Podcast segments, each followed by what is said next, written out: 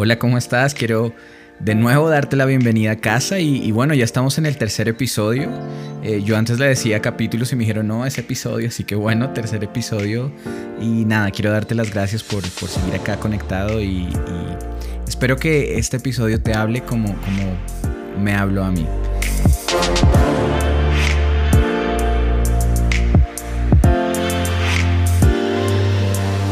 Y quiero contarte algo, y es que a mí me encantan los deportes.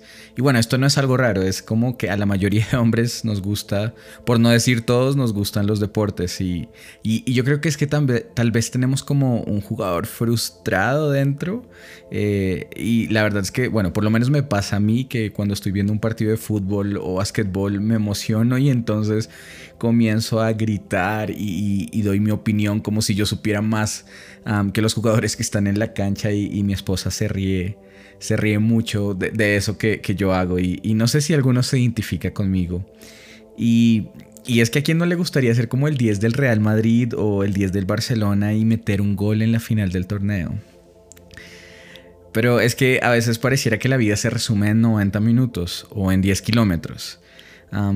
Pero de lo que somos como poco conscientes es que esos 90 eh, minutos o cuatro cuartos si hablamos de básquetbol o, de fútbol americano o en carreras 10 kilómetros, 5K, 10K, 15K. Es que eh, e, ese momento es solo el resultado de, una vida de preparación y entrenamiento. Y, yo creo que lo que realmente importa es lo que sucede antes y lo que no es visible, ¿sabes? Lo que, lo que sucede en el secreto.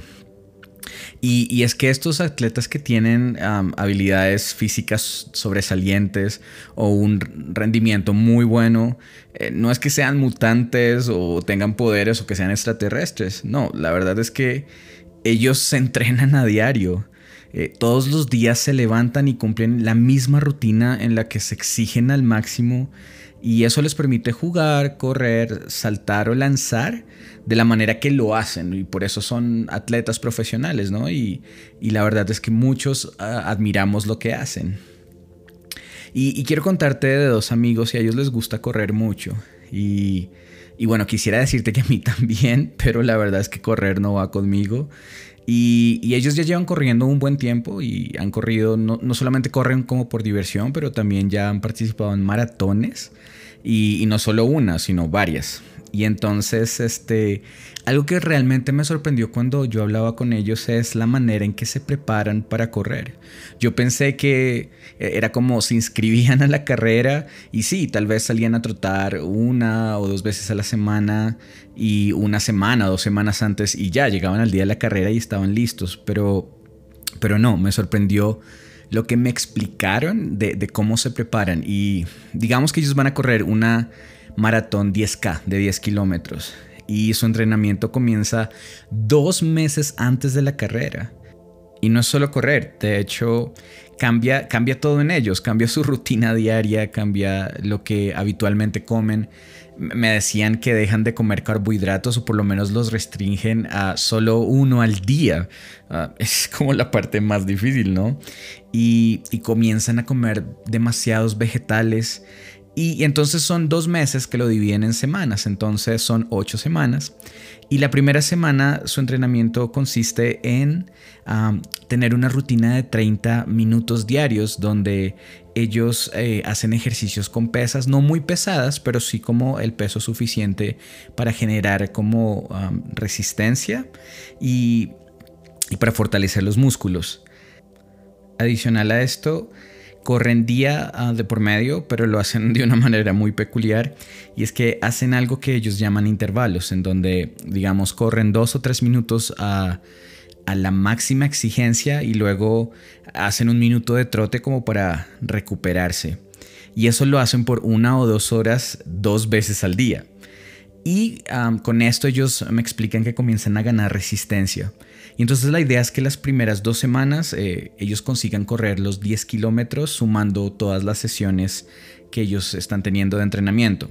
Bueno, entonces ya para la tercera semana ellos pueden correr 3 kilómetros sin parar.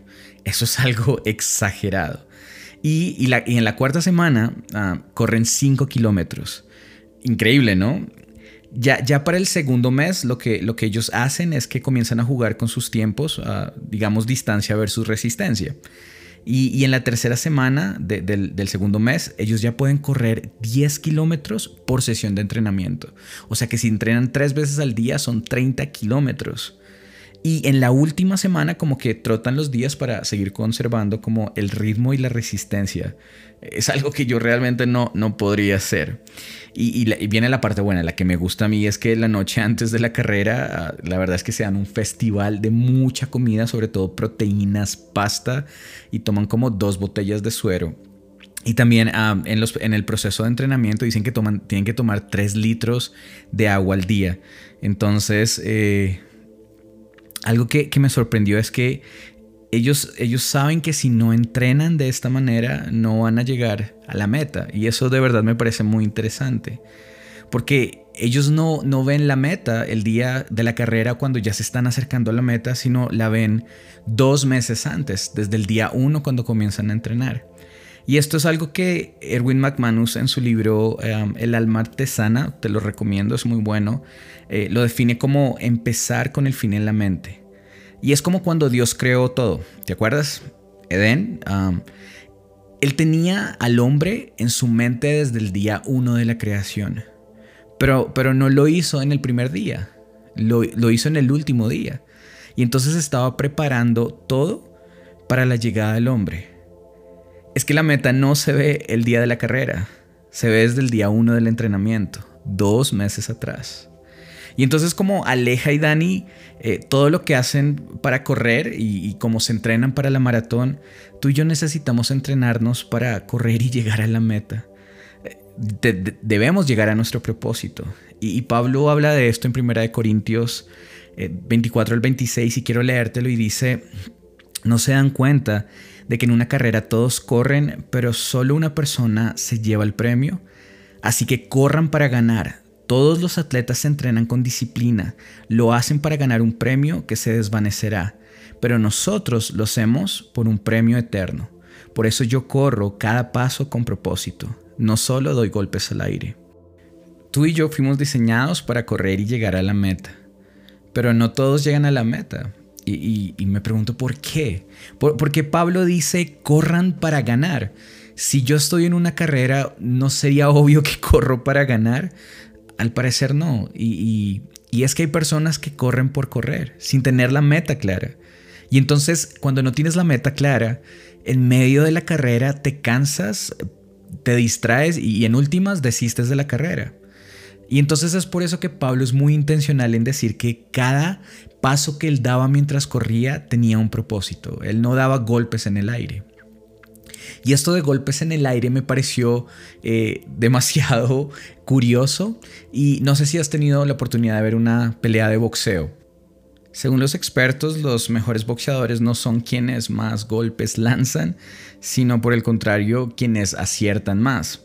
Y, es que ellos dicen que una de las razones por las que algunos de los boxeadores se desgastan y caen noqueados es, que es precisamente que rápidamente eh, se quedan sin energía por estar lanzando golpes al aire y no acertando. ¿Damos golpes en el aire? Y, bueno, ¿cómo, ¿cómo saber si estoy corriendo con un propósito? En el episodio anterior eh, te, hablé acerca de Juan capítulo 10, cuando Jesús está enseñando acerca del buen pastor y de las ovejas. Y, hablamos acerca del buen pastor, pero hoy quiero hablarte y, enfocarme un poco en las ovejas. De hecho, este es un animal fascinante. Eh, no sé si sabías, pero las ovejas tienen algo muy peculiar y es que ellas nacen ah, con la capacidad de distinguir de inmediato la voz de su pastor, mientras otros animales tienen que pasar por un periodo llamado impronta de más o menos tres meses, donde eh, todo el día están como muy enfocados en escuchar la voz de su mamá o de su amo para poder distinguirla.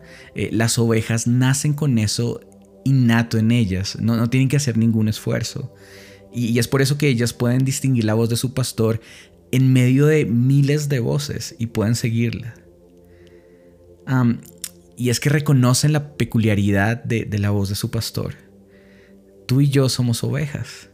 Tú y yo nacimos con la capacidad de reconocer la voz de nuestro pastor y seguirla.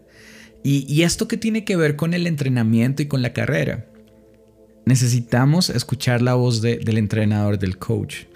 No, podemos hacerlo solo, así como en los equipos de fútbol o básquetbol hay un entrenador que enseña y guía a, sus jugadores para conseguir el campeonato, tú y yo necesitamos la voz de nuestro pastor para llegar a la meta.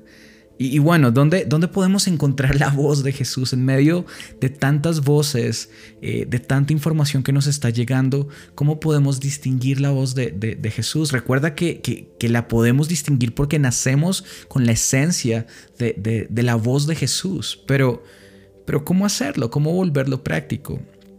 Y hay un versículo en el cual Pablo dice lo siguiente.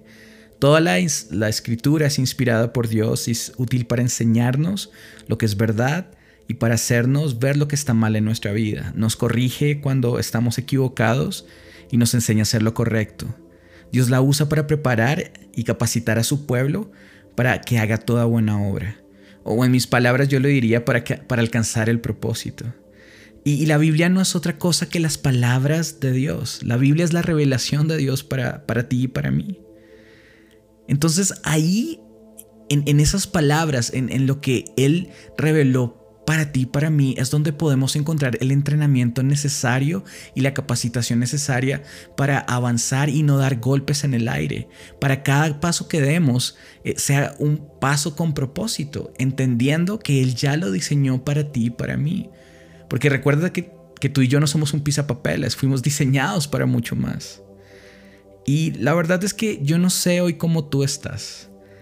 Eh, me gustaría poder verte la cara y preguntarte esto mirándote a los ojos. ¿Cómo, ¿Cómo estás tú? ¿Estás corriendo? Y si lo estás haciendo, ¿estás corriendo con un propósito? ¿Estás siendo entrenado por el mejor coach de todos? ¿O, lo estás haciendo por tu cuenta? Y tal vez has estado escuchando voces que te han distraído o simplemente te han hecho desistir de correr. Pero quiero volvértelo a decir, recuerda que fuiste diseñado para correr, nunca para quedarte paralizado. Y así como en el primer episodio hablábamos de Forrest, que esa, esa enfermedad o discapacidad que él tenía, ah, lo tenía paralizado solo por un momento, todo lo que ha sido diseñado para, para paralizarte es momentáneo, nunca va a ser eterno porque tú fuiste diseñado para correr y avanzar. Y entonces creo que es el momento en el que necesitamos sumergirnos en las palabras de Dios. Esas palabras que nos entrenan y nos capacitan para correr con un propósito y una meta. Y tal vez tú que estás en el suelo, que dices, ya no quiero volver a intentar, es, momento que te levantes y te sacudas el polvo y empieces a correr. Recuerda que el buen pastor te habla y que sus palabras te entrenan y te guían hacia la meta. ¿Empezamos a correr?